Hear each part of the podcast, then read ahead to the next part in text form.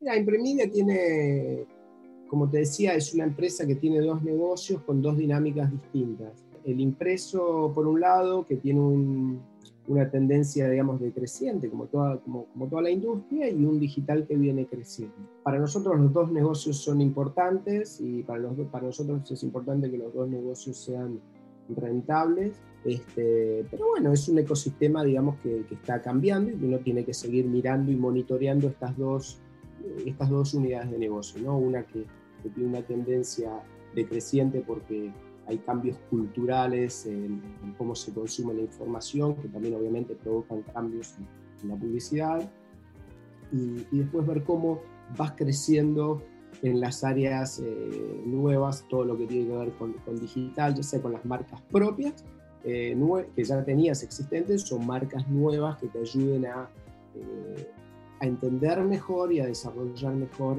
eh, oportunidades para, para, para, llegar a la audiencia.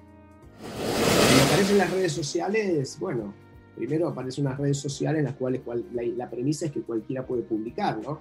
Y al comienzo todo parecía ser maravilloso, que cualquiera pueda comunicar es genial porque democratiza la producción de voces, etc. Esto durante 10 años era un poco lo que se repetía mundialmente y en Estados Unidos.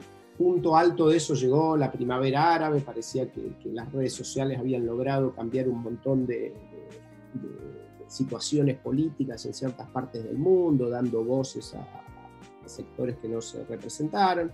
Digamos, también se vio los límites de eso, ¿no? Eh, digo, no sé cuál fue la, la, efectividad real de, Twitter y Facebook en, en, esos procesos, pero seguramente algún rol jugaron.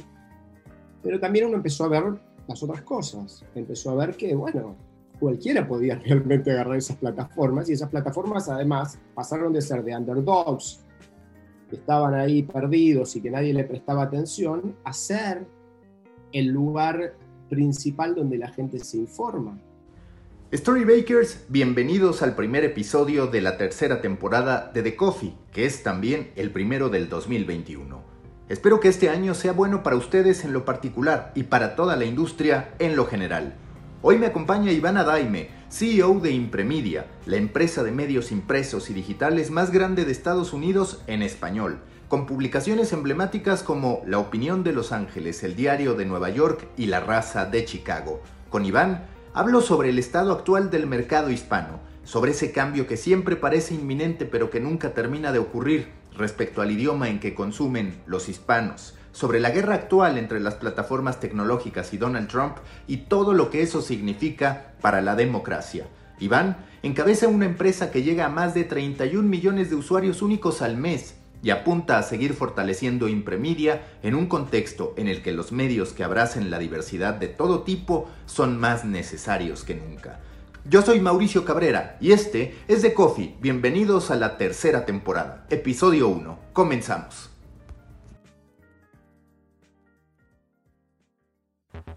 Intenso como Nación 321, ligero como BuzzFeed, cargado como el de forma, refinado como el país. Aquí comienza The Coffee Grandes historias para grandes storytellers. Un podcast con el sabor de Storybaker por Mauricio Cabrera. Nuevo episodio en The Coffee. Me da mucho gusto saludar a Ivana Daime, quien es CEO de Impremedia, el grupo de medios hispanos, sobre todo impresos, más grande en Estados Unidos. Iván, muchas gracias por estar en The Coffee. Lo primero que quiero que me ayudes es poderle dar contexto a la gente que nos escucha de distintos países, de Latinoamérica, de España, incluso del propio Estados Unidos. ¿Qué es Impremedia? Hola Mauricio, bueno, muchas gracias por, invitarme. Eh, Impremedia es un grupo de medios basado en Estados Unidos. Tenemos básicamente dos negocios, un negocio print y un negocio eh, digital. Eh, tenemos varias marcas eh, muy establecidas en el, área de noticias, por ejemplo, La Opinión en Los Ángeles, El Diario de Nueva York, eh, La Raza en Chicago, El Mensajero en San Francisco, y tenemos digamos, también marcas de, más de, estilo de vida, como Solo Dinero, Siempre Auto, este, que, que, enfocan, que son puramente digitales. Este, y, bueno, es eso, ¿no? Digamos, somos una empresa que basada en Estados Unidos, con, con, oficinas en varias partes de Estados Unidos y, digamos, con un foco en el, en el, en el mundo de los hispanos que viven en Estados Unidos. Vamos de lo macro a lo micro, de lo general a lo particular. Estamos viviendo el momento hispano, ya se vivió, en algún momento llegará. Antes de hacer esta grabación, hablábamos de este gigante dormido, de cómo siempre se habla de que los latinos van a ser un factor decisivo en las elecciones, de cómo los medios de comunicación hispanos van a empezar a cambiar y entonces van a adoptar el idioma inglés, porque ya la mayoría de los hispanos eso es lo que prefiere. En fin, hay una serie de assumptions, una serie de premisas que todos parecemos no solo enterados de ellas, sino también deseosos de que ocurran, pero al final parece que no terminan por ocurrir. ¿Cuál es tu lectura sobre esto? Mira, la, primera lectura es que ya desde hace varios años está esta idea que, tú describes muy bien, ¿no? De, del gigante dormido que, en algún momento va a despertar y va a aparecer y va a hacer sentir su impacto, ya sea en política, ya sea en economía, ya sea en representación, en cargos políticos, etc. Creo que el camino, digamos, si bien el norte está claro y creo que la tendencia está clara, lo que suele pasar es que los, procesos, eh, digamos, históricos llevan mucho tiempo y, bueno, a veces uno se impacienta y cree que eso no va a pasar. Pero, pero yo veo mucha, digamos, muchas señales que marcan eh, un, avance hispano en Estados Unidos, por lo menos un avance eh, que llegue a, los niveles un avance que, va, que vaya en el sentido de los niveles que tiene. Hoy es el 16% de la población, pero por ejemplo el mercado publicitario es un 4%. Si ves la cantidad de, representantes políticos en, el Congreso, también es, un, porcentaje mucho eh, más bajo que el de la población. Entonces, pero bueno, esas cosas son, llevan tiempo. Creo que hay mucho movimiento ahora que se puede llegar a ver eh, acelerado por, por, por, ciertas cuestiones, eh, si se quiere, políticas o culturales, que pueden ayudar en este proceso. Yo veo el vaso bastante, digamos, eh, lleno en ese sentido y creo que se va, creo que va cambiando. ¿Es lento? Sí, a todos nos gustaría que, que, los hispanos tengan un lugar de mayor preponderancia en Estados Unidos, pero bueno, es una cosa que lleva tiempo, ¿no? revertir procesos históricos y ciertas, eh, ciertas cuestiones lleva, lleva tiempo y lleva generaciones, Pero, pero creo que se están dando pasos en esa, en esa dirección y se van viendo, te diré, casi año año.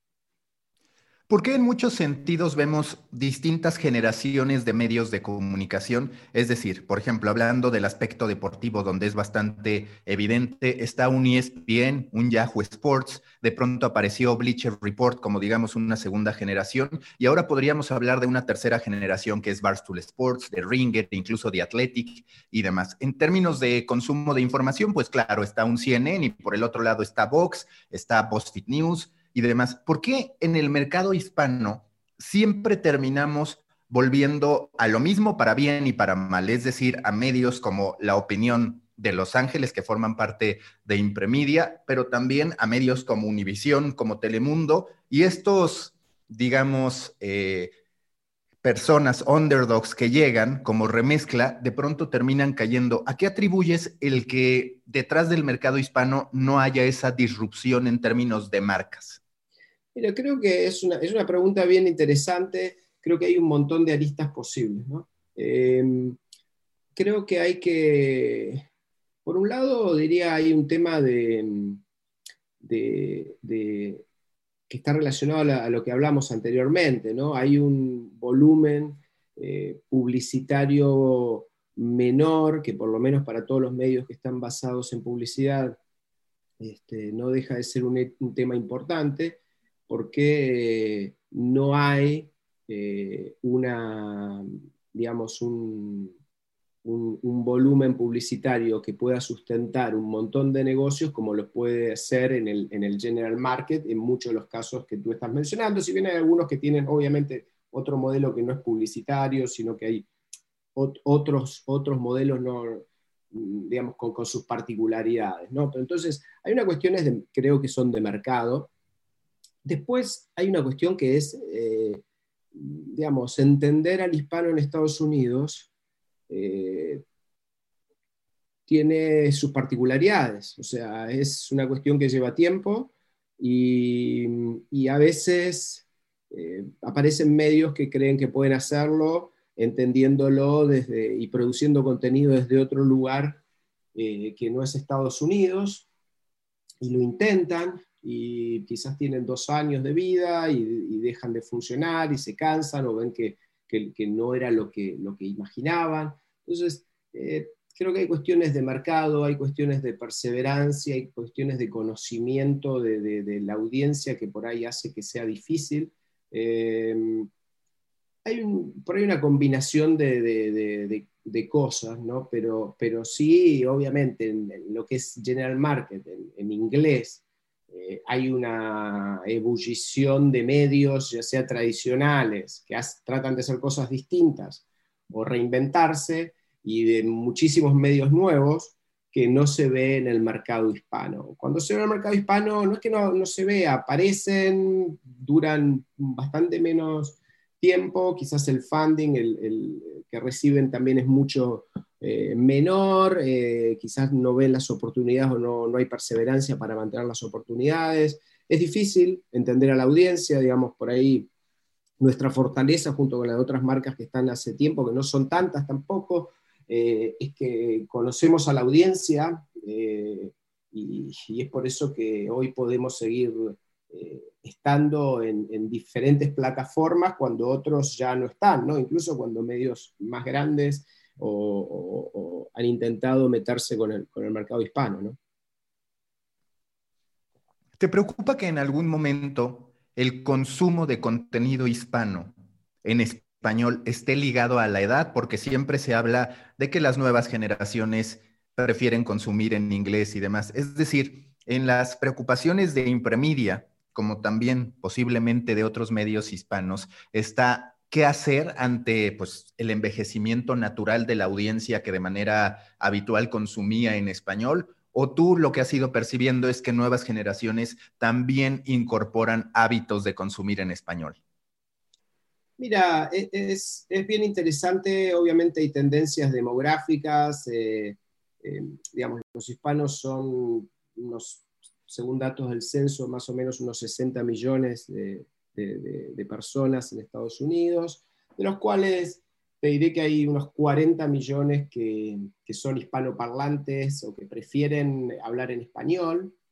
Eh, algunos de ellos eh, son de primera generación, pero muchos son segunda generación y siguen manteniendo el español.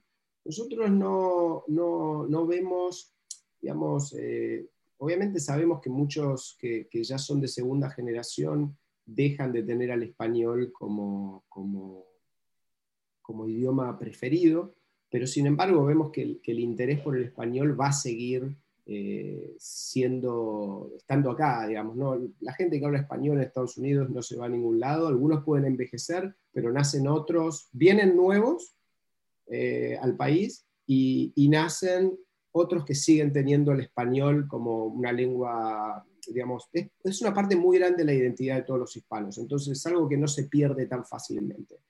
Por otra parte, digamos, cuando uno dice, bueno, ok, se pasaron, eh, la segunda generación ya no eh, prefieren hablar en inglés o fueron a la escuela en inglés, etc. Eh, y prefieren informarse en inglés. Sí, Ahora bien, no todos los medios en inglés tienen la información que le interesa a los de segunda generación, entonces para leerlos hay que leerlos en español. Hay un montón de temáticas que solo las puedes leer en medios en español porque los medios en inglés no lo, no lo cubren. Personajes que son de interés de, de, de, la comunidad hispana no, no, son cubiertos por los medios en inglés, porque no saben que existen. O sea, a pesar de que 60 millones o 40 millones de hispanoparlantes. Entonces, es un número, la verdad que 40 millones de hispanoparlantes es, es uno de los, digamos, si fuera un país, es un país eh, que está en el top 5 de los países hispanoparlantes del mundo. Es un número muy grande. Cuando uno ve las tendencias demográficas y todos los estudios te muestran que esto eh, puede ser un porcentaje quizás un poco menor de la población total, pero el, el, el, el volumen no, no, no, va a dejar de crecer, el total no va a dejar de crecer, puede crecer más lentamente que, la población general, pero, pero no se va a ningún lado. Con lo cual creo que hay unas oportunidades muy grandes para, para seguir trabajando con medios en español eh, para eh, Estados Unidos. Por otra parte, en nuestros medios digitales, los medios impresos son otra cosa, pero nuestros medios digitales, eh, nuestros, nuestro, nuestro sector más grande de la audiencia son jóvenes. O sea, el grupo más grande que nosotros tenemos de audiencia es 25-34. Eh, no, no es que tenemos, digamos, tenemos una, una distribución de audiencia que se parece a la de muchos productos digitales. Entonces, eh, no, vemos que, no vemos un interés menor ni vemos, por lo menos lo digo en digital, ¿no? En print es otra cosa porque obedece a, digamos, a, cierta historia, cierto tipo de, audiencia que, creció con ese formato y que todavía cree en ese formato. Pero lo que nosotros estamos viendo en digital es que el grueso de nuestra audiencia son los jóvenes y el crecimiento. Si pudimos crecer a lo largo de todos estos años porque fuimos sumando a jóvenes, ¿no? Eh, de maneras distintas, por eso también los productos para nuestros casos son diferentes, la marca es la misma, el compromiso con, la verdad y el compromiso con lo hispano en general es el mismo, pero pero los formatos eh, son diferentes porque las audiencias son diferentes. Y suponiendo que se diera este traslado definitivo, que como tú dices, todavía falta bastante en el tiempo, si es que en verdad se fuera a producir ¿Tú verías posibilidades de competir para Univision, que por ejemplo, pues ya ha intentado una serie de esfuerzos en inglés, compró propiedades digitales icónicas en inglés y se terminó deshaciendo de ellas, Telemundo también con ejercicios eh, relativamente semejantes. ¿Tú ves que los medios hispanos, entendidos como tales, podrían competir generando contenido en inglés frente a todas estas marcas y que habría oportunidad dentro de este ciudadano hispano, por así decirlo, para que diga, ah, yo prefiero esto que, pues ahí sí, el entorno competitivo del New York Times, el entorno competitivo del Washington Post, de lo que sea que haya en inglés? Mira, yo creo que, a ver, hay varios, como tú dices, hay muchos casos, muchas empresas que han intentado llegar al hispano, eh, que ya está hace años aquí y que prefiere el inglés antes que el español. Ahora bien, ahí se hace muy difícil entender qué es lo que le interesa a ese hispano en, inglés y el mercado no es tan grande. Porque si hablamos que hay 60 millones de hispanos y 40 prefieren hablar español, te quedan solo 20 millones.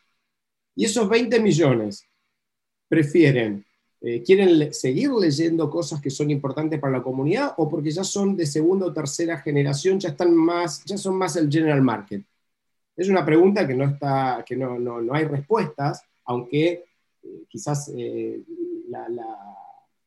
los proyectos que, fallidos, digamos, que hubo de llegar a este hispano en inglés, fracasaron porque quizás no había, primero, una audiencia tan grande como se pensaba, eh, segundo, eh, no había, digamos, una temática o un producto diferente o lo suficientemente diferencial para que alguien diga, ah, yo quiero consumir estas noticias en inglés, pero pero, pero, pero con el toque hispano.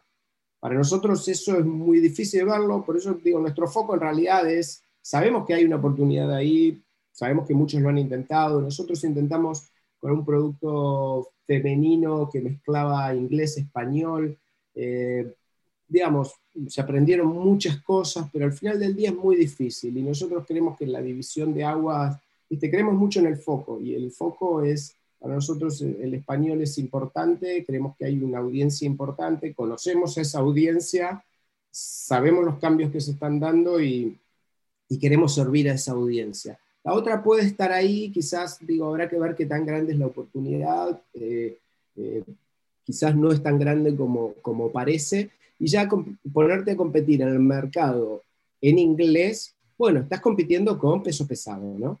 estás compitiendo con empresas que tienen muchísimos recursos, eh, que tienen, digamos, muchos beneficios de, diferente tipo, que en muchos casos para empresas nuevas tienen mucho, mucho funding que les permite eh, experimentar y avanzar. Entonces es, es complejo, digo, no, no, hay una respuesta sencilla y creo que van a seguir apareciendo cosas de tanto en tanto que, que tratan de hablar a, esta, a este hispano de segunda eh, generación o tercera o cuarta que todavía se define como hispano, pero que prefiere el inglés. Pero bueno, eh, digamos, eh, eh, la verdad es que no hay ni un caso de éxito hasta ahora, ¿no?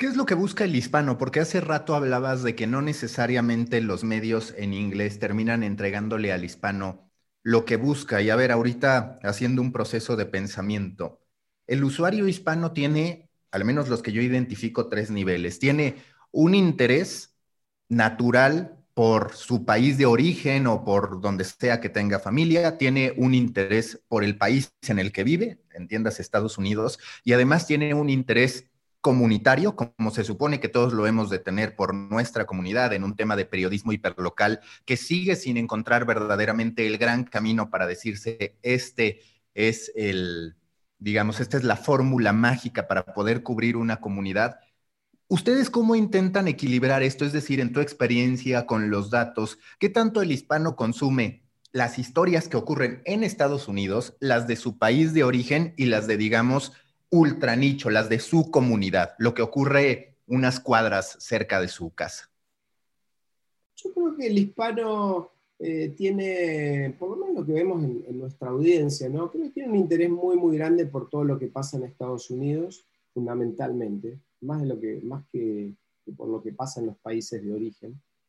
Obviamente nosotros, quizás para entender qué pasa en los países de origen, ellos van y se informan en los sitios eh, de su país de origen, cosa que es posible, ¿no? Y digamos, nosotros no, nuestro foco más grande está y donde vemos mayor interés es en temáticas que pasan y que afectan a los hispanos, ya sean de política migratoria, economía, etc.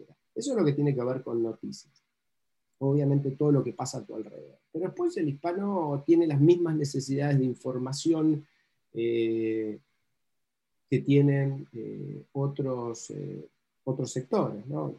también, quiere, también tiene cuestiones de salud que quiere atender, tiene cuestiones de inversiones que quiere hacer, quiere saber cómo puede mejorar, cómo puede crecer, etcétera no en el mercado quizás de la información pura, política, pero, pero tiene esas necesidades. Entonces nosotros tratamos de leer, eh, de leer esas, esas señales y aprender. ¿no? Este, una fuente de aprendizaje es primero leer digamos, reportes eh, digamos, que tratan de entender al mercado hispano y después es, ok, vamos, con algunas ideas y algunas, algunas hipótesis a, trabajarla y vamos viendo cómo, cómo, van funcionando y cómo van resonando eh, con, con, con, la audiencia. Y la verdad es que aprendemos muchísimo ¿no? Aprendemos qué temas les importan más, eh, qué temas deberían eh, importarles según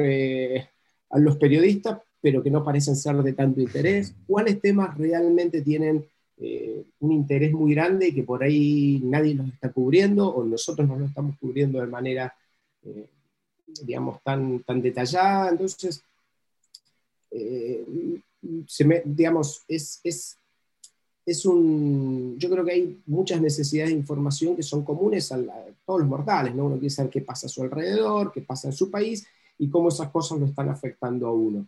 Eh, obviamente son particulares, no son las mismas cosas que le importan a esos mismos hispanos en su país de origen que a los hispanos que se vinieron aquí, pero cuando ya están aquí, el foco es mucho qué es lo que está pasando en este lugar y cómo lo que está pasando y, eh, me está afectando a mí.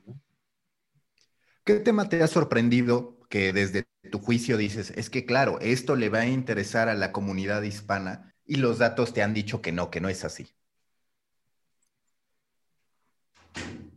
Mira, creo que hay, eh, hay mucho interés en, eh, en ciertas cuestiones de política, en los efectos de, por ejemplo, de política migratoria concretos, en acciones concretas, pero hay menos interés quizás en algunas cosas más de discusión política sobre esos temas, ¿no? que por ahí a veces en los medios hay mucho más foco sobre qué pasó en Washington, pero nosotros vemos que hay mucho más interés en algunas cosas que tienen que ver ya con la implementación, detalles de cómo se implementó eh, un nuevo criterio migratorio en una ciudad específica, en un lugar. Que, ese, es, ese, es el, ese es el eje en el cual quizás, digamos, nosotros tenemos un foco en el cual queremos ser útiles. Ese es nuestro foco, queremos ser verídicos y queremos ser útiles. O sea,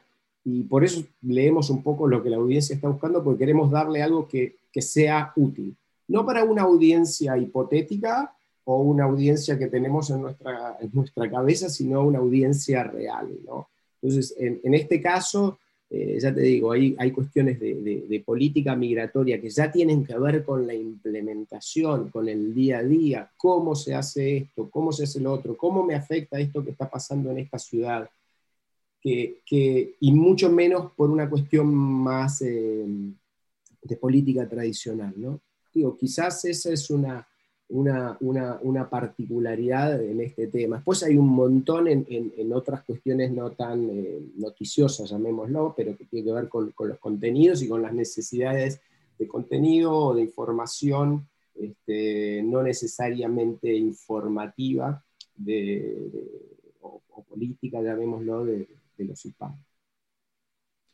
Esto que mencionas es interesante porque yo, platicando con representantes de distintos medios de política, muchas veces insisto en que quizás el error que cometen, hablando de México, pero pues también es evidente en Estados Unidos, es se concentran en la macropolítica, que es la que tú dices, lo que pasa en Washington, lo que pasa en la presidencia de México, de Argentina, y no en la que podríamos llamar política ciudadana o de a pie, que es la que de verdad repercute en la persona que paga sus impuestos y demás.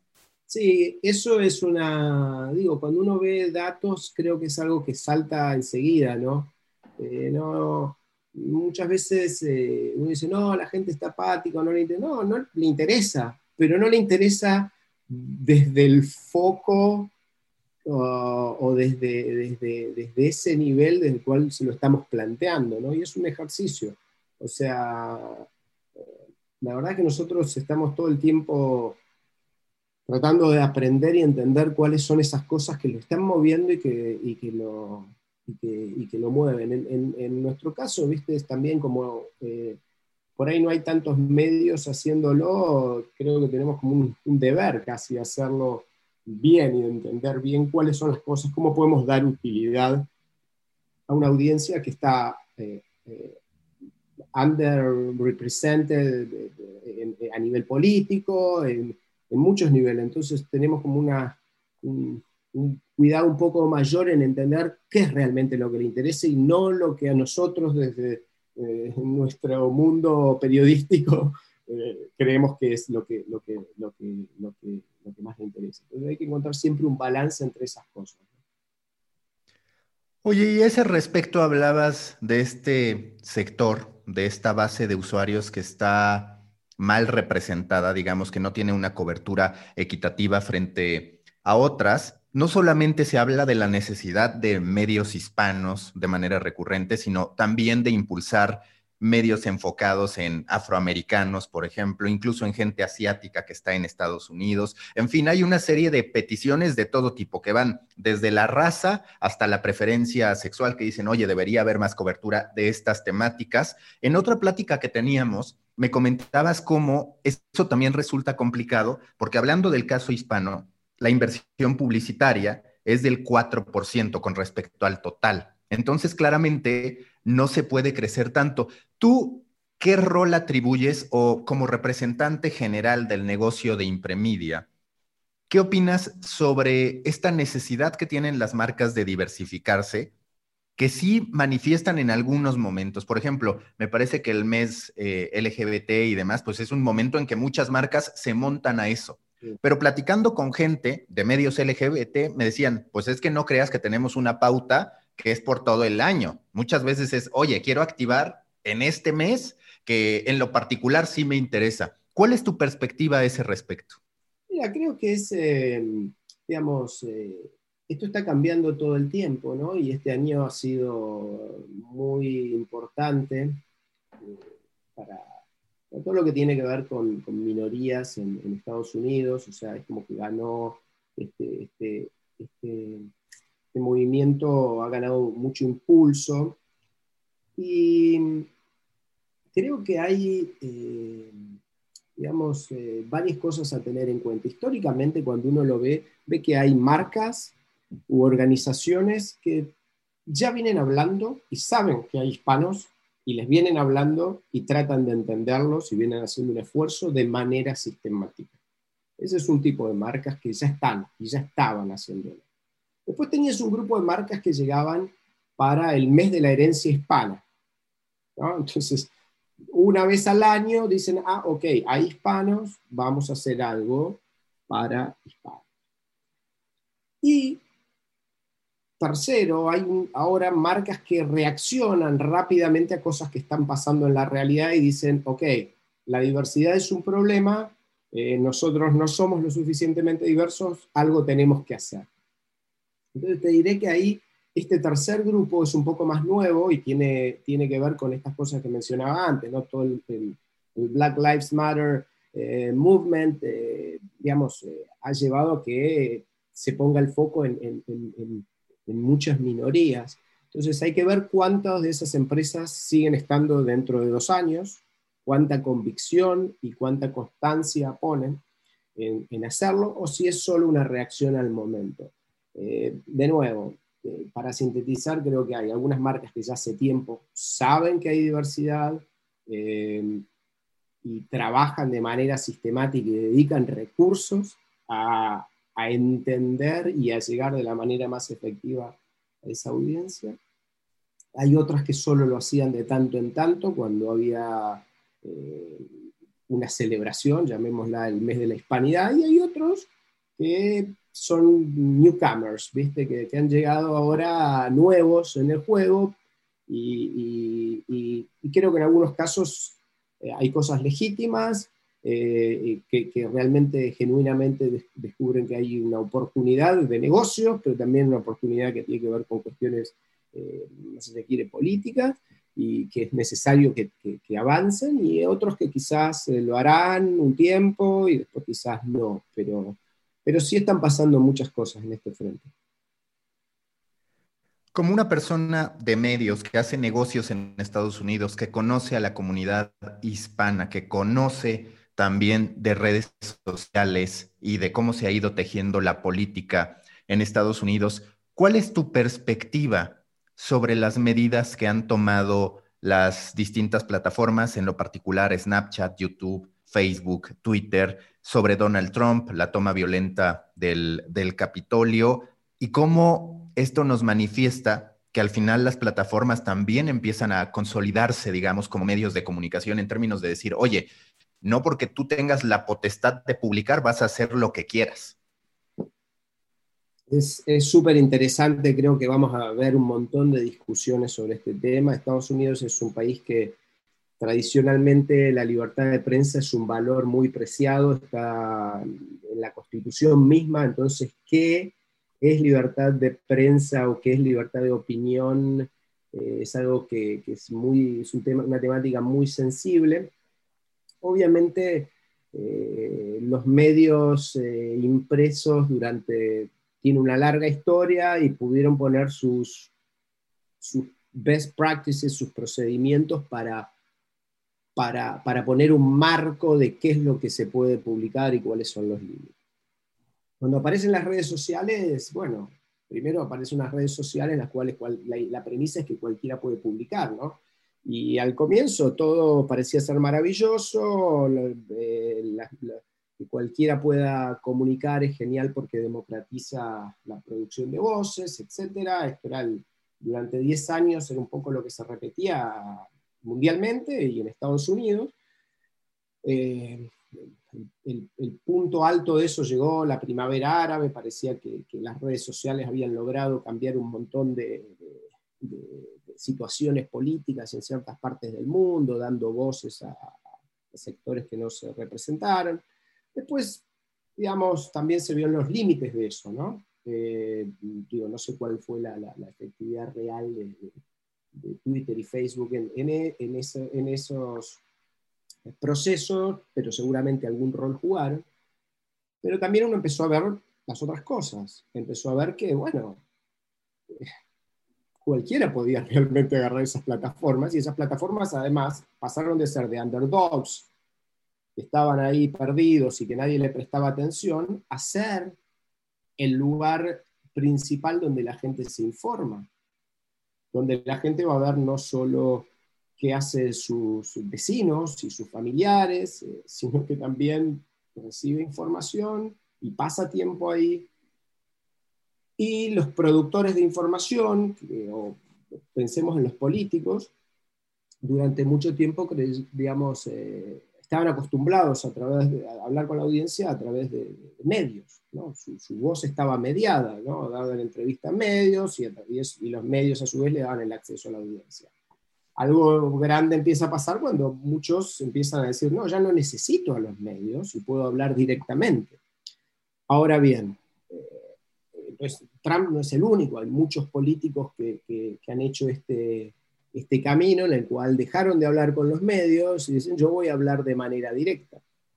Ahora bien, estamos entendiendo ahora eh, cuando, que, algunas veces eso se está forzando y se está llevando los límites. Estamos empezando a conocer los límites. Cuando conocemos los límites y cuando las plataformas empiezan a poner límites, ahí ya los medios empiezan a, las plataformas empiezan a parecer más a medios, ¿no? Donde, bueno, yo te doy la plataforma, pero también tengo algún grado de responsabilidad sobre lo que se publica. Y tengo un grado de responsabilidad mayor si la persona es conocida, o sea, porque el, el, el, policing, digamos, no es algo nuevo en las plataformas. Ahora es mucho más importante porque en realidad eh, tiene es el presidente el que está utilizando la plataforma este, y es, el, y es la, el, medio, ya me confundo, pero es, la, red social la que está, eh, digamos, actuando como eh, editor, censor o comentador sobre lo que una persona está diciendo. Entonces es bastante inédito. Creo que era una cuestión de tiempo que esto se iba a dar, ¿no? Y, creo que quizás eh, se va a trabajar mucho más ahora en, esto, ¿no? Las, redes sociales creo que en algún punto deberían eh, dar un, paso hacia adelante y decir, bueno, ok, tenemos responsabilidad en lo que se publica, eh, no es que, digamos, no, no, no, importa, pero bueno, ¿cuáles son los límites, no? ¿Qué es la verdad? O sea, esto no te lo va a poder definir un algoritmo, o sea, un algoritmo te puede ayudar a hacer un montón de cosas, pero ni un medio pudo definir qué es la verdad, este, ni, digamos, ni tampoco lo va a poder definir un, algoritmo. Entonces, eh, la, verdad es suele ser como un consenso en cierto momento y, por lo menos en ciertas cuestiones políticas. la, ciencia por ahí funciona un poco diferente. Porque,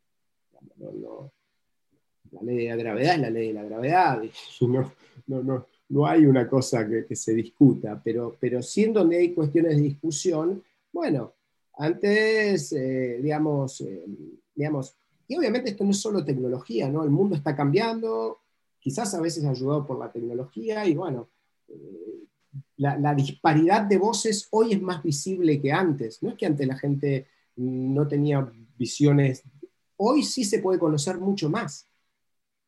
¿Por qué? Porque, bueno, hay más posibilidades, hay una democratización de, la producción. Ahora bien, ¿cuáles son los límites de eso? Bueno, creo que vamos, vamos a, lo estamos empezando a ver ahora. ¿Cuál va a ser el resultado de todo esto? No lo sé. Pero sí, las plataformas claramente eh, ya no pueden decir, oh, soy solo una plataforma, lo que pasa ahí es responsabilidad del que lo escribe. No, o sea, ya está claro que no es responsabilidad del que, Digo, eh, hay un cierto grado. Ahora, qué sé yo, una cosa es, eh, tiene visibilidad porque alguien es el presidente, pero también pasan cosas en, otros niveles que, no tienen notoriedad, ¿no? Pero pero bueno, sí, coincido con lo, que mencionabas, ¿no? Creo que se está viendo cada vez más un rol de, de medios de comunicación, en la cual tienen productores de contenido no profesional, a diferencia de los medios tradicionales, en algunos casos sí son profesionales, pero bueno, es un espacio también para agitadores, para gente que quiere dar opinión, para gente que quiere compartir eh, visiones políticas. Ahora, ¿cuáles son los límites? Eh, eso, esa es la parte en discusión, pero si ya estás pensando en eso, creo que en un punto estás, muy cerca de tener casi una política editorial, ¿no? Entonces, eh, las plataformas se benefician de, que mucha gente produce contenido y que mucha gente quiere ir y leer lo que se está produciendo en ese contenido. Y bueno, Twitter tiene un columnista estrella que es Donald Trump, que no habla con los medios y solo habla en Twitter. Este, y bueno, a veces eh, a los columnistas le tenés que poner límites, ¿no? Entonces, hasta ahora no, o hasta hace unos años, y ahora todo ha cambiado. Creo que es, un periodo interesante, hay que ver qué es lo que, cómo, cómo se va mm, desenvolviendo y, y, bueno, es como hemos visto cosas que ya estaban y que se veían quizás en casos no tan notorios, hoy tiene una notoriedad muy, muy grande y, se, está, se está viendo un poco cómo cristaliza esta idea de, de construir una política mm, qué es lo que se puede publicar en estas plataformas. Y en ese sentido, en muchos casos se están acercando a, medios, si son diferentes, ¿no? pero, pero tienen muchas características. Y que justo acabo de publicar un texto que amplía sobre lo que habíamos intercambiado en otra conversación, que es los medios de comunicación o las plataformas como medios de comunicación son una especie de supermedios de comunicación, haciendo la analogía con las super apps que quieren que los usuarios hagan todo ahí. Bueno, pues resulta que una red social te permite tener todas las funcionalidades que durante años hubieran soñado los medios. Es, yo tengo la transmisión en vivo de lo que tú quieras, lo que la televisora solo podía hacer en momentos específicos, en Breaking News que decía, te voy a pasar en vivo esto, interrumpo la programación. Las redes sociales tienen también su panel de especialistas en el que están todos, porque tú veías a televisoras, viene el debate, ¿a quién voy a poner en la mesa de análisis? Bueno, pues resulta que Twitter tiene a todos los especialistas que tú quieras de prácticamente todas las industrias pudiendo opinar en tiempo real. Y lo que tú dices, el termómetro social, a fin de cuentas, tú ahí tienes una percepción de lo que la gente opina, claro, con sus limitantes, pero claramente más poderoso que las encuestas que te presentaba una televisora que te decía, llama ya para votar o vota de esta manera y demás. Entonces, eh, sin duda, estamos ante ese hecho. Sí, yo creo que es interesante lo, lo que menciona el Super App. Yo creo que incluso si uno va, si uno ve, digamos, ve un poco la historia de los medios, los periódicos impresos eran Super Apps. Uno se compraba un diario por muchas cosas, porque quería saber qué pasó, pero también se compraba el diario porque sabía, quería saber cuál era el número que había ganado la lotería, quería conseguir un trabajo, quería buscar un departamento porque se quería ir de la casa de sus padres y quería buscar su primer departamento. Entonces, ¿qué es lo que hacía? Iba y compraba el diario y leía los clasificados. Se compraba el diario para ver quién había fallecido, compraba el diario para ver los hechos sociales, ¿no? Todo estaba concentrado ahí. Este, eh, y, bueno, eso, ese mundo desapareció, se, se, fragmentó, y hoy lo que estamos viendo es una consolidación de eso, en, ya sea en super apps o en super sitios. ¿no? Google empezó como algo que solo uno buscaba y te llevaba, y hoy Google ya quiere dar todas las respuestas dentro de Google. Es decir, antes eh, tú tenías sitios que te daban la información en qué lugar podías ver una película de cine. Hoy ya te lo responde Google.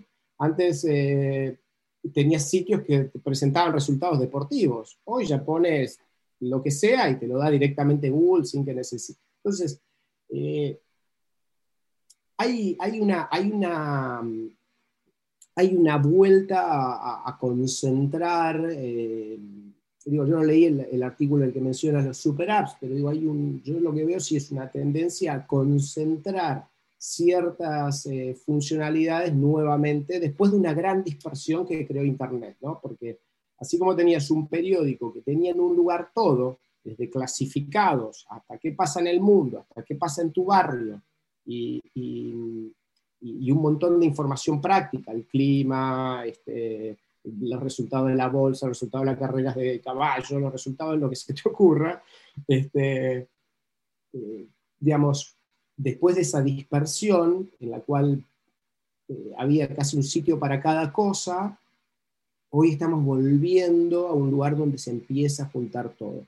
De todas maneras, eh, eh, creo que hay mucha, digamos, dispersión y va a seguir existiendo esa dispersión y hay que ver cuánto se puede avanzar en alguien que controle todo desde cuestiones, creo que también va a haber muchas limitaciones eh, políticas y mucha sensibilidad en este tema, entonces eh, creo que, que, al final del día, digo, el mundo está todavía, no se sabe cuál va a ser la forma que van a tener los medios, pero sí se ve esta tendencia a cierta concentración o a tener en un lugar.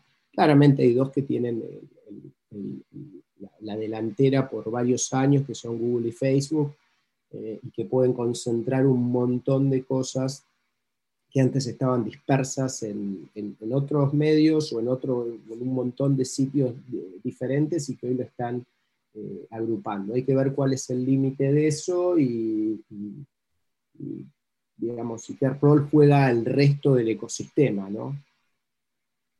Ya hablamos de lo macro, ahora vamos a lo específico. Hoy, ¿cómo está el negocio de Impremedia? ¿Dirías que está en una etapa todavía de crecimiento, más allá de que ya tiene una gran historia? ¿Está en una etapa de mantenimiento, entendiendo todo lo que ha provocado la pandemia?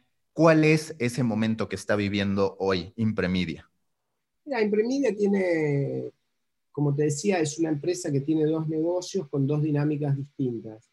Eh, el impreso, por un lado, que tiene una tendencia, digamos, decreciente, como toda, como, toda la industria, y un digital que viene creciendo. Eh, para nosotros los dos negocios son importantes y para, nosotros es importante que los dos negocios sean rentables eh, y, y, lo son. En el momento de la pandemia, digamos, fue un momento de zozobra general, ¿no? Este, en el cual, bueno, estaba en marzo de 2020 y decía, bueno, ¿qué va a pasar? Y, armaba todo tipo de escenarios. Diré que los escenarios catastróficos que armamos, por suerte, no se cumplieron y que terminamos mejor. Creo que muchos medios en general también han terminado mejor de lo, de lo que, que, lo mal que llegamos a pensar que podía resultar a ser.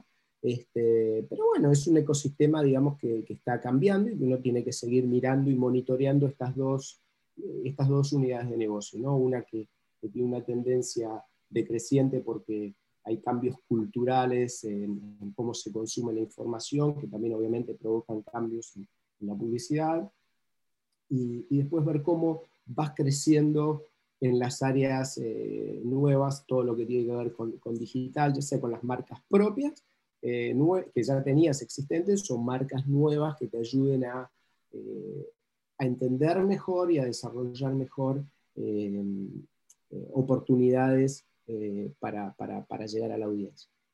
Oye, y cuando hablas del negocio decreciente como en todos lados del impreso, ¿cuál es la expectativa que Impremedia tiene sobre ellos entendiendo también que depende mucho de la audiencia el que tan rápido termina cayendo o qué tanto logra seguir existiendo más allá de todas estas tendencias que se indican.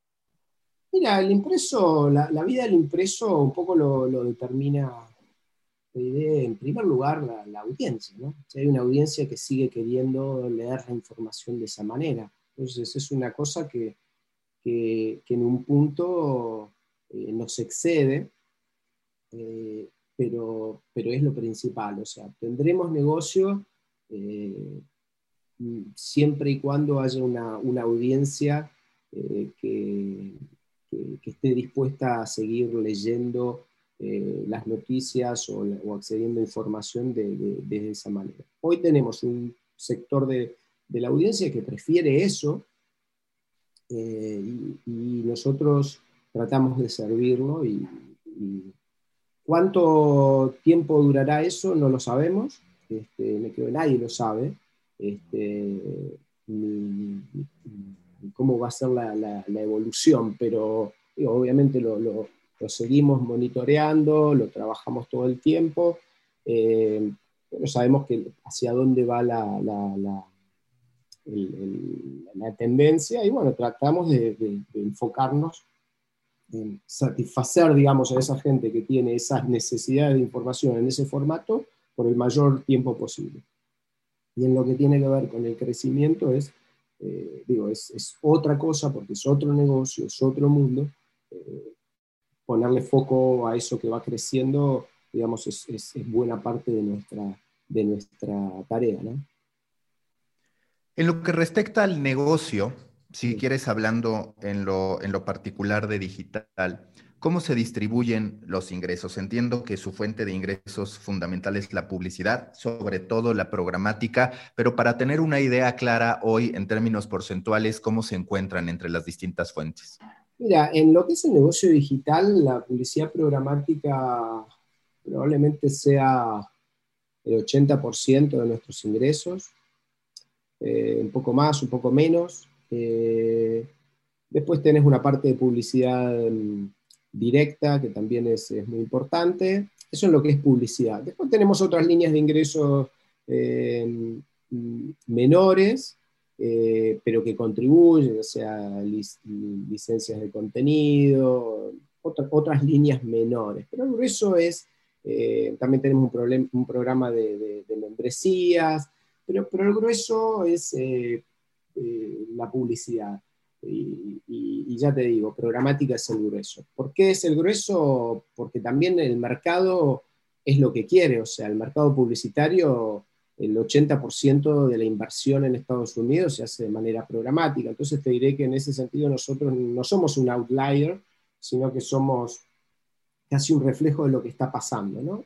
De todas maneras, tenés un grupo de gente que sigue, eh, hay ciertas cosas que no transaccionan bien en programático, y, ciertos tipos de verticales o de áreas en las cuales, o clientes que prefieren no hacerlo, y bueno, por eso directo sigue siendo una parte importante. Y después, la publicidad para nosotros, hay muchísimos modelos posibles, eh, para, y cada modelo es diferente para, para, cada medio, ¿no? O sea, para el New York Times tiene mucho sentido tener suscripciones, para muchos periódicos de cabecera en, Latinoamérica tiene mucho sentido, pero son también eh, proyectos muy, muy reducidos, ¿no?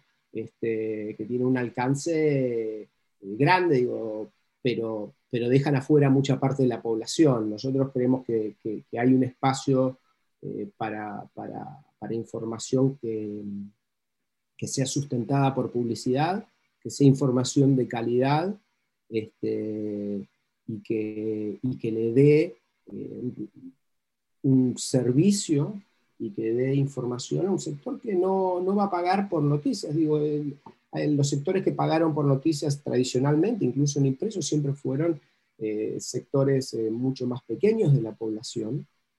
Digo, entonces, en Estados Unidos, en, la década del 90, se llegó al, máximo de, circulación de periódicos por, a mil personas y llegó a ser 250 periódicos cada cada, mil personas de tirada, y después fue, fue bajando, pero, incluso en su mejor momento hubo un grupo muy pequeño que estaba pagando, ¿no? Y creo que hay una responsabilidad también en dar información y, eh, para la gente que no va a pagarlo, o porque no puede pagarlo, porque no quiere pagarlo, o porque tiene otro nivel de, interés, y, y, eso queda fuera muchas veces de los modelos de suscripción. Entonces, Creo que hay muchas oportunidades en inglés y en español para, para, para, para seguir trabajando por, con, con, un modelo publicitario. No es fácil, este, no es la única forma, por eso nosotros tratamos de diversificar, tratamos de diversificar siempre todo, ¿no? Desde fuentes de, ingresos, fuentes de audiencia, etc.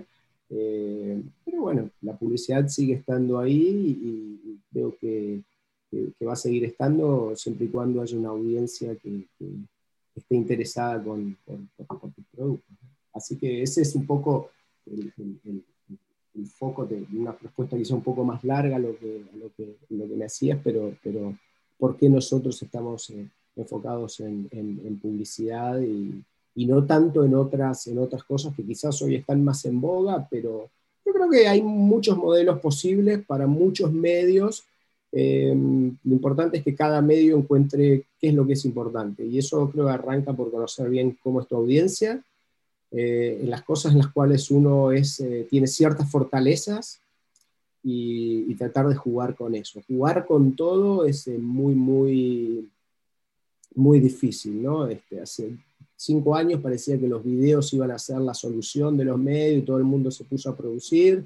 Eso, digo, eh, para algunos estuvo muy bien, para algunos tenía mucho sentido y para otros menos. ¿no? Entonces, creo que cada medio tiene que tratar de encontrar qué es lo que tiene sentido para ellos y, entender muy bien la audiencia, en definitiva, a la cual va a tratar de servir eh, y, y desde la cual va a tratar de construir un negocio. Y yo te quiero preguntar, ¿cómo te blindas al tener la mayoría de tus ingresos desde la publicidad programática? Se sabe que cuando estás en una carrera de alcance, pues debes tener acceso a una gran cantidad de usuarios y que evidentemente hay distintas variables que interfieren o intervienen para que tú puedas hacerte de tráfico. ¿Cuáles son, digamos, los puntos medulares que trabajan en Impremedia para que el negocio sea estable y que no de pronto digan, bueno, es que cambió esto de Google y nos terminamos cayendo, o cambió esto de las redes sociales y nos terminamos cayendo. ¿Qué hacen para blindarse como negocio ante tanta turbulencia posible? Ya, creo que es, hay una, digamos, tú lo planteas y creo que es interesante esto de pensarlo como uno se blinda. Yo creo que es difícil blindarse porque hay muchas cosas conectadas, eh, pero sí uno puede tomar cosas para por lo menos protegerse. Eh, y al final del día, hace muchos años ya digamos que estamos en, en Impremedia y, hemos, en estos años hemos, eh, te diría, hay como tres fuentes, o dos fuentes principales de audiencia. Una es lo que uno va generando de manera propia, hay gente que te viene a ver de manera eh, directa, que empieza a navegar en tu, página principal, eh, tus programas de, newsletters, etc. Nosotros le ponemos muchísimo foco porque nos ayuda realmente a, generar estas, eh, estas defensas ante cambios del ecosistema. Sabemos que hay un montón de gente que se informa en Google o en Facebook, y que somos, como todos los medios, pero también, digo, como también lo es eh, un medio que está enfocado en suscripciones, es, mm, digamos, susceptible de cambios. Ahora, ¿cómo uno puede hacer? Bueno, tiene que tratar de diversificar al máximo, tratar de trabajar con todas las plataformas donde hay audiencia y donde uno puede distribuir contenido posible. Eh, tratar de no perder el foco cuando hay un cambio. O sea, nosotros eh, hemos tenido cambios de Google que nos afectaron, cambios de Google que nos, que nos afectaron negativamente y cambios que nos afectaron positivamente. Eh, creo que hay que tener humildad cuando las cosas van bien. Creo que hay que tratar de tener también humildad cuando las cosas van mal y no, no perder el, el foco. Al final del día es, creo que lo más importante para, para blindarse es entender qué es lo que, cuál es el valor que uno está aportando a una audiencia. Si uno está aportando un valor a una audiencia, esa audiencia va a terminar llegando, desde una plataforma o desde la otra. Entonces, eh, la verdad es que por suerte en, en, muchos años hemos tenido años de crecimiento todos los años, a pesar de que quizás momentáneamente Facebook en un momento que iba muy bien bajó, eh, pero justo en ese momento Google subió y cuando Google bajó, después Facebook volvió y apareció otra plataforma e hicimos un acuerdo con otro distribuidor, etc. Entonces, como que se va, mm, que se va, viste, compensando si tenés algo de sustento que realmente valore la audiencia. Entonces, eh, eh, hoy sabemos que buena parte de la audiencia está mediada y que es una audiencia de Google y de Facebook que ayuda a distribuir. Pero ellos necesitan cierto tipo de contenidos porque saben, digamos, que, hay interés, por lo menos los algoritmos lo ven, digo, entonces, eh, pero bueno, esos algoritmos cambian y uno tiene que tratar de no perder el foco en ese momento, ¿no? Este, la verdad es que hay momentos, eh, digamos, ya te digo, que a veces las cosas suben de manera inexplicable y a veces bajan de manera inexplicable. Lo importante es no perder el foco, creo, y entender dónde está la audiencia, cuál está tu norte, eh, y, tratar de ser lo más eh, claro y, honesto desde esa perspectiva. Entonces, después creo que, mm, eh, por lo menos nuestra experiencia, es como que siempre hay una cosa que se va que se va compensando. Una caída de uno puede ser una subida de otro. Creo que es parte del ecosistema, hay que estar preparado para, para todos esos cambios. hay que tratar de entender el lenguaje de, de, las plataformas pero en definitiva uno escribe para personas reales y hay que tratar de generar contenidos informativos o de estilo de vida o de lo que sea que, realmente resuenen en una audiencia real. Entendiendo que esto cambia día a día, pero digamos, si tuvieras que hablar de una fotografía general, ¿cómo se distribuye el tráfico de imprimidia entre, bueno, el tráfico directo, que ya hemos hablado que no necesariamente es tan directo, el tráfico a través de buscadores, el tráfico social y demás. te diría que tenés una... Probablemente haya un 30% que venga de, digamos, va cambiando todo el tiempo, pero digo, si te tengo que decir es... Eh, hay un 30 que es eh, del mundo search, un 30 que es del mundo, del, mundo social, este, y, el restante este, es eh, de fuentes directas, newsletters, directas en serio, digamos, sistemas de notificaciones, etc. Creo que es un poco, un poco en, ese, un poco en ese, en ese, esquema. Pueden variar unos, digamos, ya te digo, unos porcentajes, un, mes respecto a otros, pero, pero es eso. Search es importante, el ecosistema eh, Search, el ecosistema Google, incluyendo este, todas las, plataformas que Google tiene para distribuir contenido es importante. Facebook eh, es importante. Eh, pero también hay otras, digamos, hay productos nuestros que, por ejemplo, son, tienen muchísimo tráfico de Pinterest, no todos, por ahí no tanto los sitios de noticias, pero sí, no sé, el sitio de comida. Entonces, cada, cada producto a su vez tiene como un mix un poco diferente, pero si te lo tengo que decir a nivel network, te diría que es 30 eh, tiene que ver con search, 30% tiene que ver con social y el resto una combinación de cosas, muchas de las cuales son directas. Hay productos que tienen eh, incluso dentro de las áreas de contenido cambia mucho. ¿no? Hay muchos productos, no sé, el 60% viene de newsletters en ciertas áreas temáticas porque no, tiene, no se distribuye mucho en redes. Entonces va, va variando por productos. O sea, tenemos un montón de productos en el portfolio y, y son, digamos, cada uno tiene su particularidad. ¿Es Google Discover una nueva burbuja, si se le quiere llamar así, así como en su momento Facebook te entregaba cualquier cantidad de tráfico y después terminaron muchos medios cayendo en una crisis por haber asumido que esa ya era su audiencia? ¿Cuál es tu perspectiva sobre Google Discover hablando a nivel impremedia?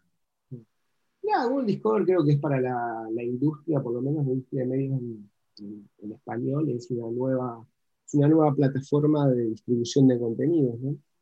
y como tal, obviamente, impacta en, todos. Se hace difícil por ahí medir el impacto porque, mm, digamos, Google no es del todo claro en cómo identifica el origen de la visita, este, pero sí es una fuente importante. Obviamente es, es, un nuevo feed, si te diría, es como el equivalente del Facebook feed, del feed de Facebook, este es, y en muchos teléfonos que, que que vienen con Android o en, móvil, es el lugar donde la gente empieza su consumo de información, ¿no? cuando está cinco, tiene cinco minutos o dos minutos, se mete en el feed y ve qué es lo que hay ahí. Entonces es otro, otro, eh, otro lugar más, este, que es importante, sí, y, y creo que, que, todavía es inmaduro en, muchas cosas, ¿no? porque está buscando su forma, hay que ver en qué momento Google le va.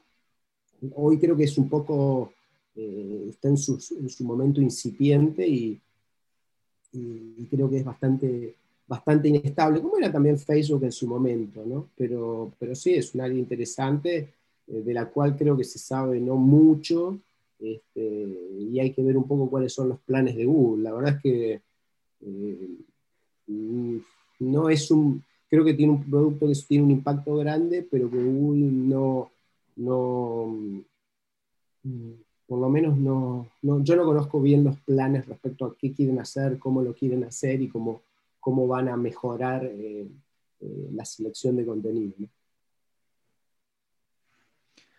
Oye, recta final del podcast porque nos podríamos seguir hablando por horas, pero primero ¿Cómo va el proceso de verticalización, si así lo queremos llevar, eh, llamar, de Impremedia, que sé que tiene temas de finanzas personales, que sé que tiene temas de sitios enfocados a la mujer? Entonces, en primera instancia, ¿cómo va el proceso de verticalización de Impremedia, el valor que le ves? Y por el otro lado, ¿qué opinas en sí del proceso de verticalización, que si lo podemos llamar así es de consolidación, como hacía eh, unos minutos lo mencionábamos? que ocurre en la industria en general, este apetito de los medios de información general por decir, me voy a poner a crear estas categorías?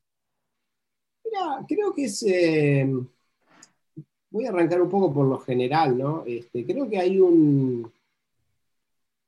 Hay un... Internet ha traído, y creo que especialmente esto se empezó a ver a partir de la irrupción de YouTube, en la cual uno empezó a ver, y los blogs, que uno empezó a ver comunidades de gente que tenía gustos muy, muy particulares, gustos particulares para los cuales quizás no existía un volumen para poder generar un medio impreso en los viejos tiempos. Entonces, hoy hay, la verdad es que tema de, tema que, el tema que se te ocurra, hay alguien que es un especialista en eso.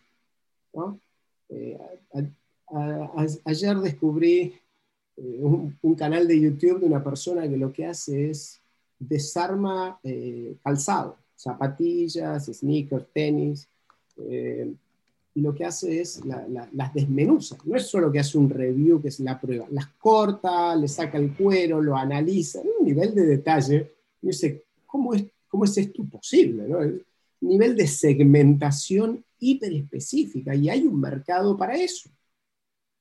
Entonces, Creo que digo, los medios no, se no, se está inventando nada nuevo, los medios ya anteriores ya tenían cada uno sus propias revistas, sus sectores, sus secciones, etc. Entonces, creo que estamos, eh, como parte de la irrupción de, Internet, creo que vamos a ver mucho más de esto a nivel general. Y me olvido, no, lo pienso ni siquiera en los medios, lo pienso desde un creador, una persona que es especialista en, no sé, en, jardinería, que es especialista en cosas súper, súper específicas. Jardinería es incluso hasta muy, eh, muy general, ¿no? Este, jardinería para pequeños espacios, o sea, hay espacios para verticalizar lo que uno quiera. Ahora, ¿hay un negocio para eso? Esa es otra respuesta, esa es otra, es otra pregunta puede haber un, y ahí la respuesta puede ser sí, hay un negocio, pero ese negocio es para una escala más pequeña, es para una persona, que lo sumo tiene dos colaboradores, pero no es para tener un equipo, una estructura, etc.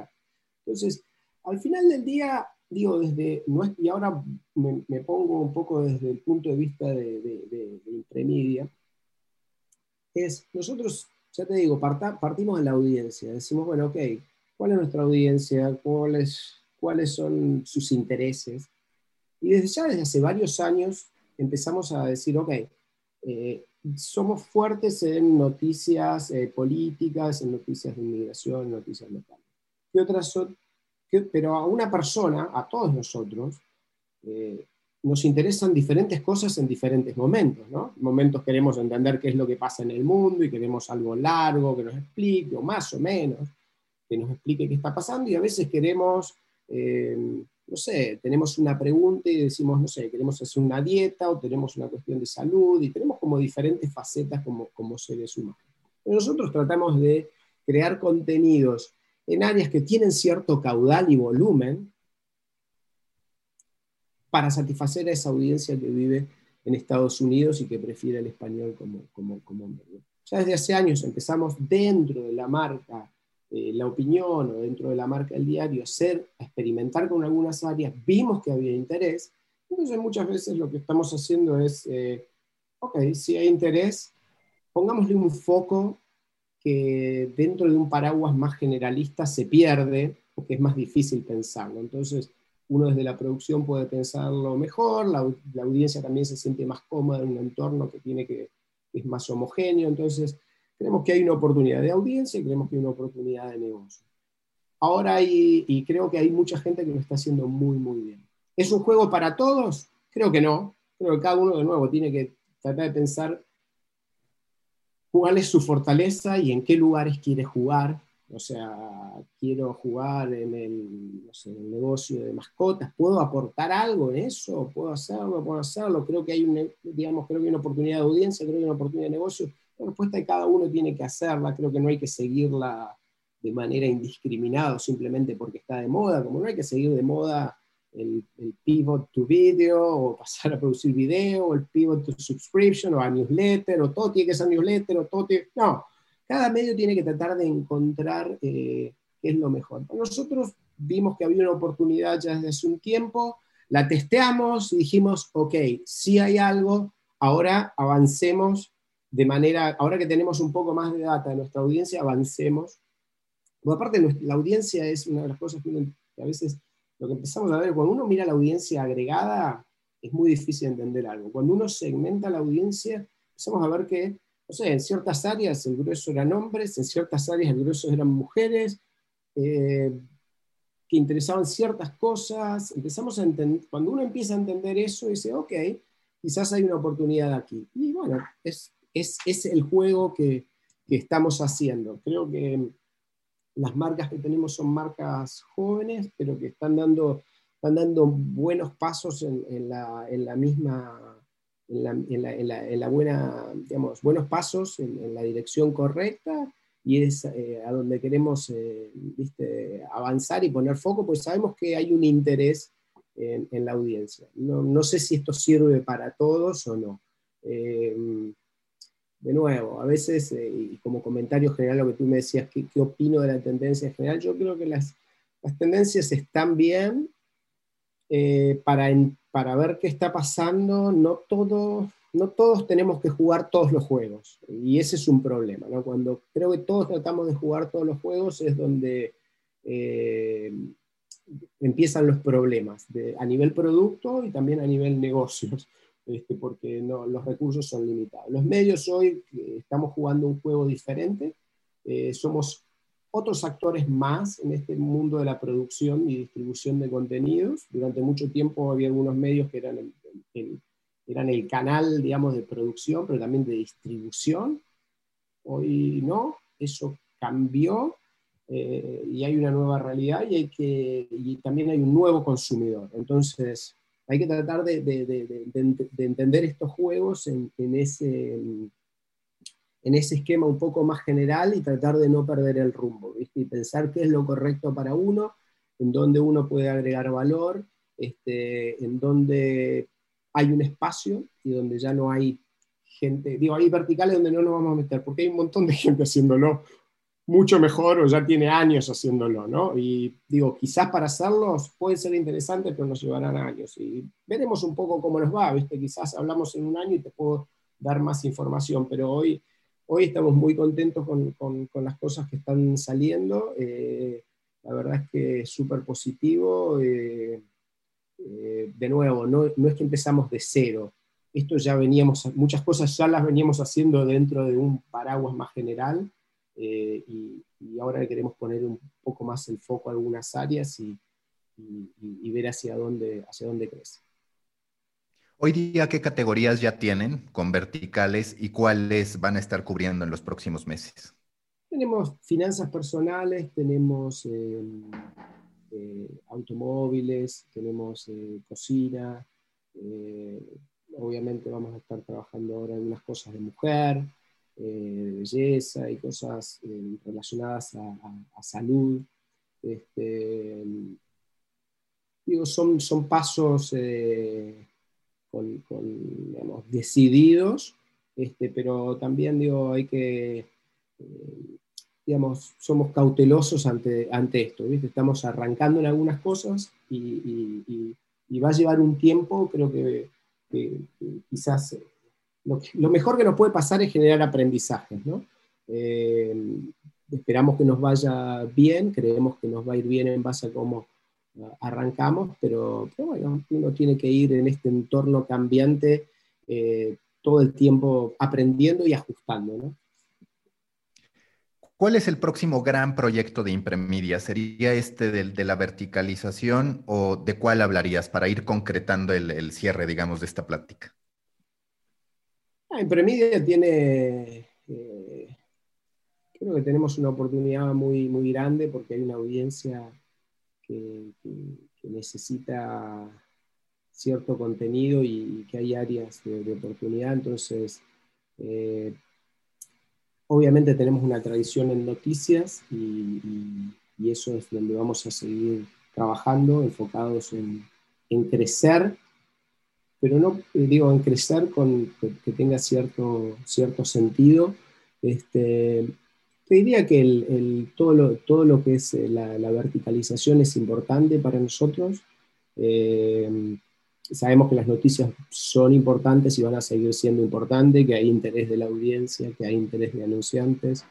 Eh, nuestro, nuestro moto, digamos, es paso vamos paso a paso, este, y te diré que el proyecto más grande es eso, es seguir entendiendo a la audiencia, eh, ser mejores en entender a la audiencia. Ponemos muchísimo foco en, en, la data, en, en entender que eh, un page view no es solo un page view, es una manifestación de interés de alguien. O sea, si uno crea un contenido y ese contenido tiene la suerte de que fue distribuido en una plataforma, todavía se necesita el tap o el clic del usuario, ¿no? Entonces, eso ya es un primer voto de confianza. Nuestra área de newsletters también seguimos apostando a eso mucho, es súper importante para nosotros. Eh, porque es una forma no mediada de llegar a nuestra audiencia, esa audiencia que nos da su email, que confía en nosotros en que le demos información de diferentes tipos, entonces esa es otra área de, de crecimiento muy, muy fuerte. Este, pero, pero, pero, la base siempre es tratar de entender a la audiencia real, ¿no? Y tratar de cambiar un poco y ajustar esa idea de, de audiencia que tenemos en nuestras cabezas que a veces se va, va cambiando, porque la audiencia va cambiando, porque, porque son o más jóvenes o con otras preocupaciones, tratar de, medir muy bien eso que, que, se necesita y creando un producto que sea de calidad eh, para, para, para, la audiencia. Este, y ese es, ese es nuestro, nuestro objetivo. Penúltima pregunta de siempre en The Coffee. Si tú tuvieras que recomendar un libro, documental, lo que tú quieras que te haya ayudado en tu quehacer profesional, ¿cuál sería? wow, qué buena pregunta. Este, hay un montón de, libros eh, espectaculares. Eh, eh, me gusta mucho, hay un libro que se llama Factfulness que habla un poco, no es tanto de medios, pero habla un poco, me gusta generar muchos libros de perspectiva más amplia que me saquen de la realidad para entender un poco y dimensional y a veces también eh, tratar de, tener eh, una mejor eh, mirada sobre, sobre la realidad.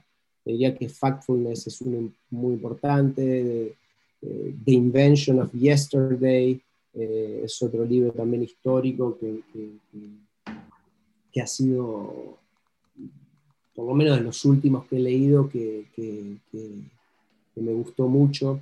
Este, creo que hay, no sé, hay tantos libros que, leo, leo, un montón de libros al año y, por ahí me pierdo alguno específico, pero te diría, Factfulness me, gusta mucho, que tiene un enfoque eh, muy en datos para tratar de entender la realidad y, creo que, eso es importante desde muchos puntos de vista, ¿no? de ser un negocio como persona. Eh, y, ese libro, por lo menos de los que leí el año pasado, es uno de los que más eh, me impactó. En, ese sentido, no, sé si es directo con, con, el negocio, pero, pero, pero creo que es un libro que recomendaría sin, este, sin dudarlo. Perfecto, Iván. Última pregunta de siempre. Si tú fueras un tipo de café a partir de tu personalidad, de lo que quieres proyectar, ¿a qué sabría el café Iván Adaime? Eh, que sería un maquiato. Este, que el maquiato es, eh, en Argentina le diríamos cortado, en, Estados Unidos no existe, y el maquiato es expreso básicamente, pero con un, un poquito de, de, espumita. Este, pero me gustan en general los cafés, digamos, más, más, más, más fuertes, ¿no? Este, te diría un expreso con un macchiato, esa sería la, la, definición del café, de mi café preferido. Perfecto, Iván. Muchísimas gracias y mucha suerte con Impremedia. Muchas gracias, Mauricio, y bueno, felicitaciones por, por The Coffee. Este, creo que es súper importante tener estos espacios eh, para la industria, para, para, conocer un poco también eh, dónde, digamos, eh, conocer a, los actores que están atrás de la industria. Yo escucho bastantes podcasts y, y The Coffee es uno de los que de los que más escucho y que siempre me interesa entender la perspectiva ¿viste? De, hacedores y creo que cumple un rol súper importante. Así que te felicito por eso. Muchas gracias. Busca la próxima semana un nuevo episodio cargado de emprendimiento, endulzado con grandes historias y narrado por grandes storytellers. Suscríbete a The Coffee, un podcast de storytellers para storytellers, un producto de Storybaker por Mauricio Cabrera.